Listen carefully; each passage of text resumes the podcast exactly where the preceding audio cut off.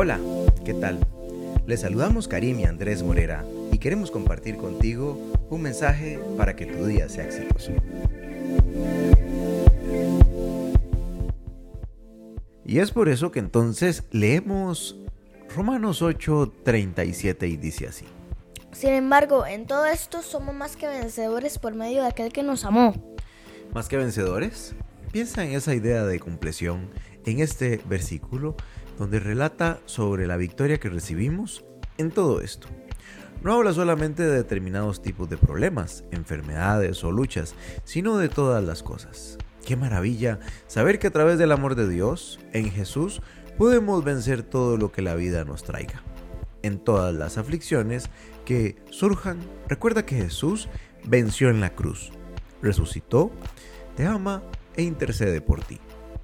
Ser más que vencedores no significa ausencia de dificultades, significa que Jesús nos amó, luchó en nuestro lugar, venció y como parte de la victoria estamos nosotros. No solo eso, Él venció todos los males que podría separarnos del amor de Dios y de la vida eterna. Toda acusación del enemigo, todo poder de las tinieblas, toda maldición, pecado y dolor. Cristo los venció. Él te ayuda y te da fuerzas para vencer cada día, cada problema y cada tribulación.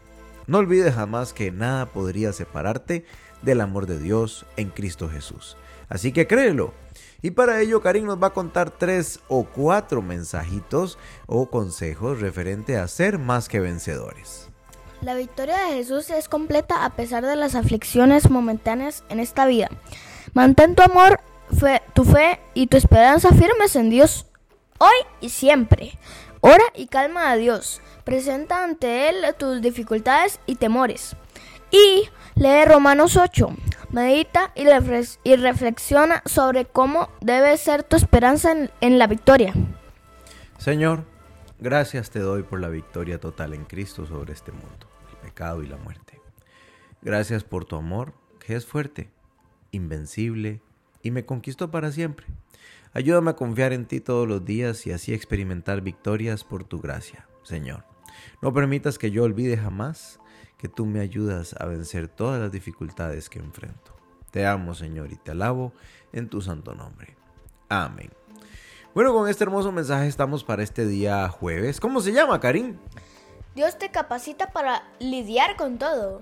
Dios te capacita para lidiar con todo. Te invitamos a compartirlo. Le damos gracias a su Biblia y como siempre le decimos, nos escuchamos en el futuro. Adiós. Chao chao.